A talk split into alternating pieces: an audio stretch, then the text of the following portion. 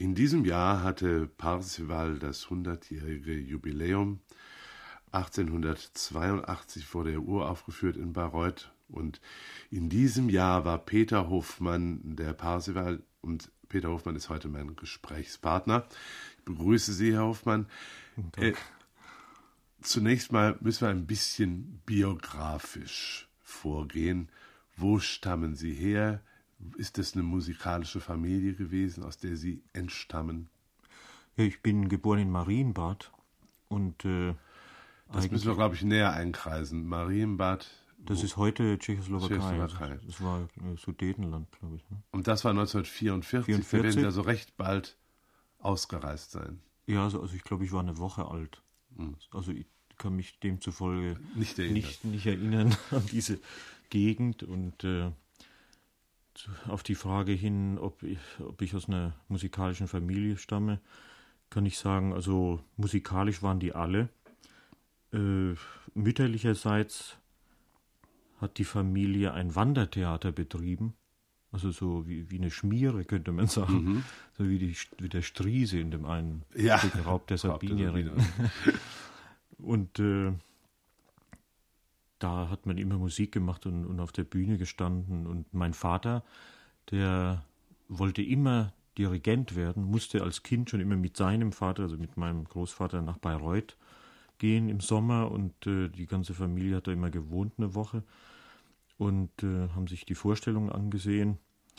Und dann hat er mir versucht, das so ein bisschen zu vermitteln, indem er mich also vom Fußballspielen abgehalten hat und mir immer versucht hat, Wagner vorzuspielen, was ich damals überhaupt nicht mochte.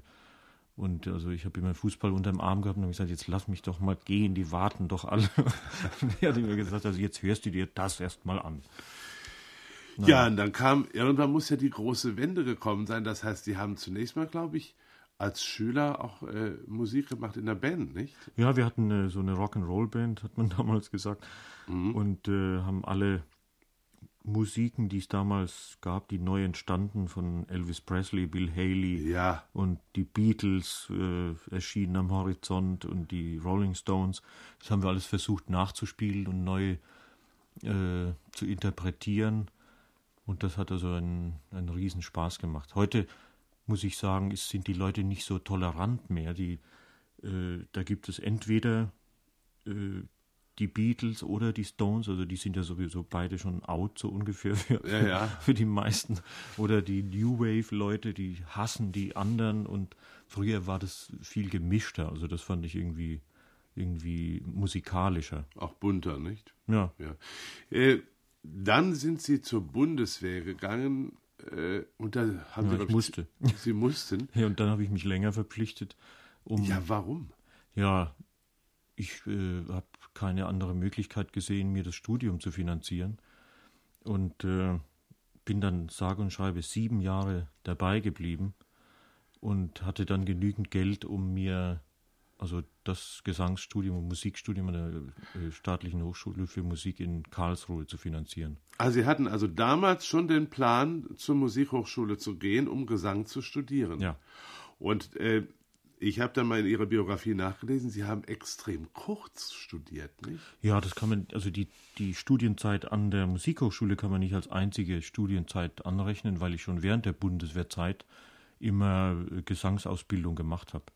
Nebenher, so zwischen hm. Übungen und im Gelände rumsteigen, habe ich dann immer schnell in der Freizeit, habe ich dann eine Stunde genommen. Ja, nun hat also meine Hörerinnen und Hörer Peter Hofmann sich einen Wunsch erfüllt. Er hat auf der einen Seite, wie gesagt, in diesem Jahr die Titelrolle in Parsival in Bayreuth gesungen. Auf der anderen Seite hat er aber auch äh, eine Rückkehr gefunden zu der Zeit, als er noch Musik gemacht hat, bevor er zum Bund kam, nämlich er hat eine Rockplatte aufgenommen. Das ist ja fast in Deutschland ein Sakrileg. ja, fast. Ich weiß nicht, jetzt hat, glaube ich, noch keiner probiert. Nach einer, nach einer Opernkarriere äh, dann noch oder während einer Opernkarriere nochmal so eine Platte aufzunehmen, weil viele doch denken, das sei minderwertige Musik, was ich überhaupt nicht sehe, denn äh, ich habe das also, ich habe gemerkt beim Erstellen der Platte, Äh, also vielerlei habe ich bemerkt. Sagen wir, dass ich bei dem Singen dieser Musik viel ehrlicher singen muss. Äh, bei, bei der Oper gibt es so, schleicht sich oft so ein merkwürdiges Vibrato ein und so, was, was äh, schon keiner mehr bemerkt, weil halt viel Orchester dabei ist und so. Äh, bei dieser Art Musik muss man also eigentlich nur Gefühle ausdrücken. Ein Riesenorchester und Peter Hofmann einmal ganz anders. Da sind ja Lichtjahre zwischen. Wie sind Sie eigentlich ausgerechnet auf Ihre Produzenten Gerd Köthe und Roland Heck gekommen? Äh, die waren früher mal bei den Hitkids, inzwischen sind sie Erfolgsproduzenten, zum Beispiel von Herrn Ivan Rebrov, von Paola, von dem äh, Ricky King. Ja. Äh, wie kam das? Ich ja, meine, ach, das, ich, ich meine, wir haben, ich wollte in erster Linie diese Stücke machen. Und dann sind wir losgegangen und haben mit der Schallplattenfirma zusammen natürlich äh, nach Leuten gesucht, die eine Verbindung haben zu dieser Musik, die nicht einfach so da Noten hinschreiben, sondern äh, die sollten möglichst auch mit dieser Musik aufgewachsen sein, so wie ich das auch bin. Mhm. Und dann sind wir auf die gekommen. Ne? Das, ich meine, das sind Urmusiker und haben äh, große Erfahrung in weil sie lange in der Band gespielt haben. Richtig, ja. Und ich glaube, das hört man auch. Das hört man. Und äh, wo haben Sie eigentlich die Produktion gemacht? In Berlin im Audiostudio. Toll, das klingt richtig riesig, nicht? ja, das sollte es. Also wir haben so uns überlegt, dass, dass wir da nicht äh, kleckern wollten, sondern eher klotzen. Und das war, äh, glaube ich, auch gelungen. Schlägt so ein bisschen eine Brücke zwischen klassischer Einstellung zur Musik und, und zu der Musik. Mhm. Man muss ja, glaube ich, technisch außer dem Atmen vieles vergessen, was man so beim Gesangsstudium gelernt hat, wenn man äh, Rock singt, nicht? Ja, also ich muss sagen, manches, meine, das richtige manches. Atmen spielt natürlich auch dabei eine Rolle. Ja, ja. ist also jedem anderen Rocksänger, der das nicht gelernt hat, überlegen. Ja, in der Beziehung bestimmt natürlich, weil, weil das, also fast schon im Unterbewusstsein ist. Ne? Aber ich habe gemerkt, dass man zum Beispiel bei so bei ruhigen Nummern, bei so Softstücken, so Balladen wie ja. Simon Garfunkel, äh, dass man da sehr aufpassen muss, dass man nicht in so einen Opern Pathos-Ton reinkommt. Ja. Und äh, habe gemerkt, dass das also nur möglich ist, wenn man viel Atem in die Stimme gibt und einfach darauf achtet, dass gar kein äh, Vibrato entsteht. Ja. Oder ganz wenig nur. Hm.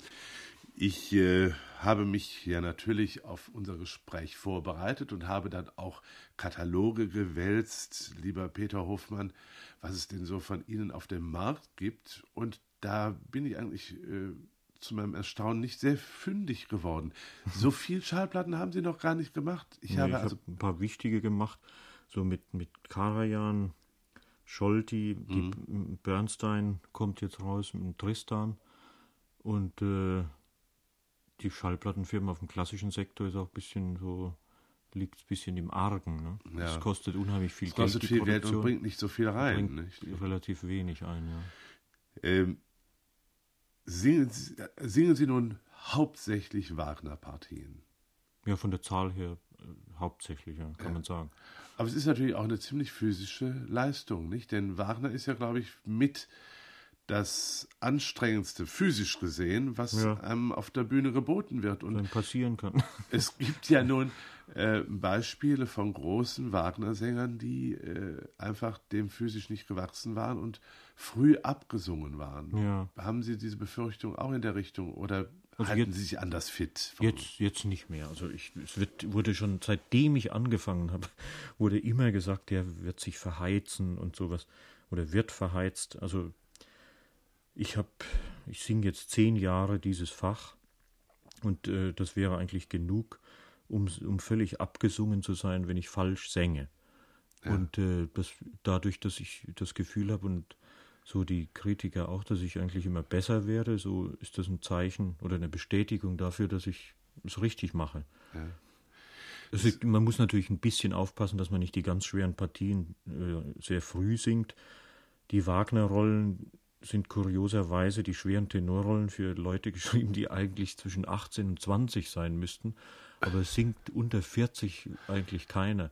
Deshalb ist das also ziemlich so einmalig, dass ich jetzt äh, schon seit zehn Jahren äh, und immer noch weit unter 40 das, das schon singe und un, unbeschadet.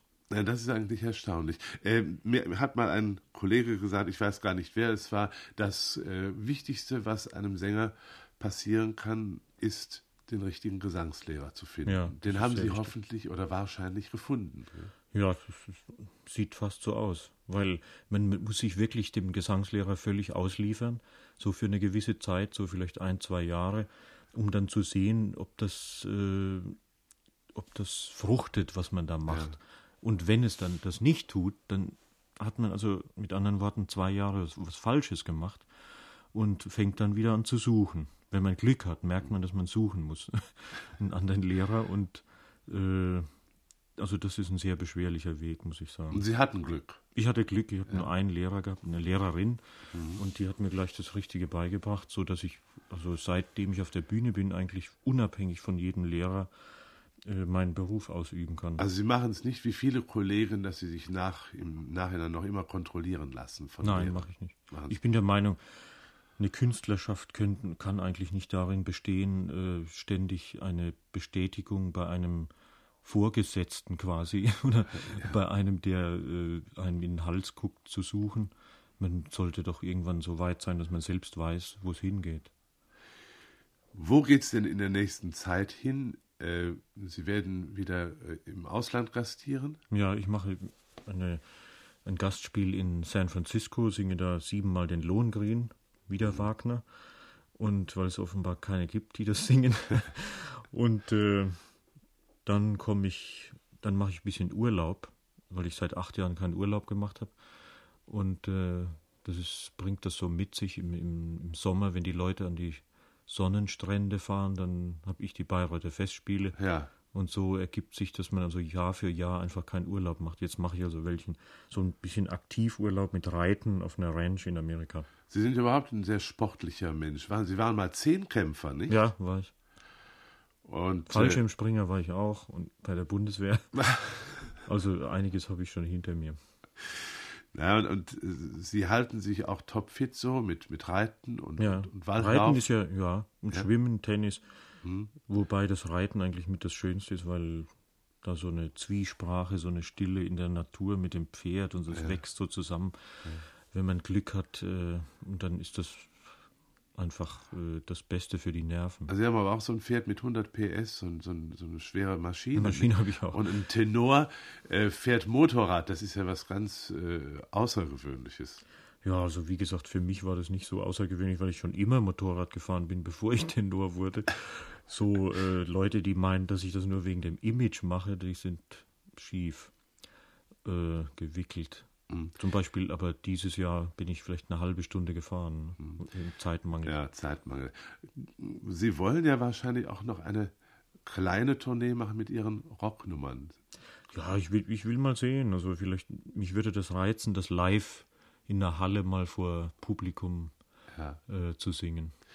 Wir haben Zeit, noch einen Titel zu hören und das ist äh, leider der letzte. Ich bedanke mich, Peter Hofmann, dass Sie zu uns ins Studio gekommen sind, wünsche Ihnen für Ihr Gastspiel in den USA, in San Francisco, viel Erfolg und gute Erholung beim Trimm dich Urlaub auf der Ranch in Amerika. Vielen Dank und auf Wiedersehen.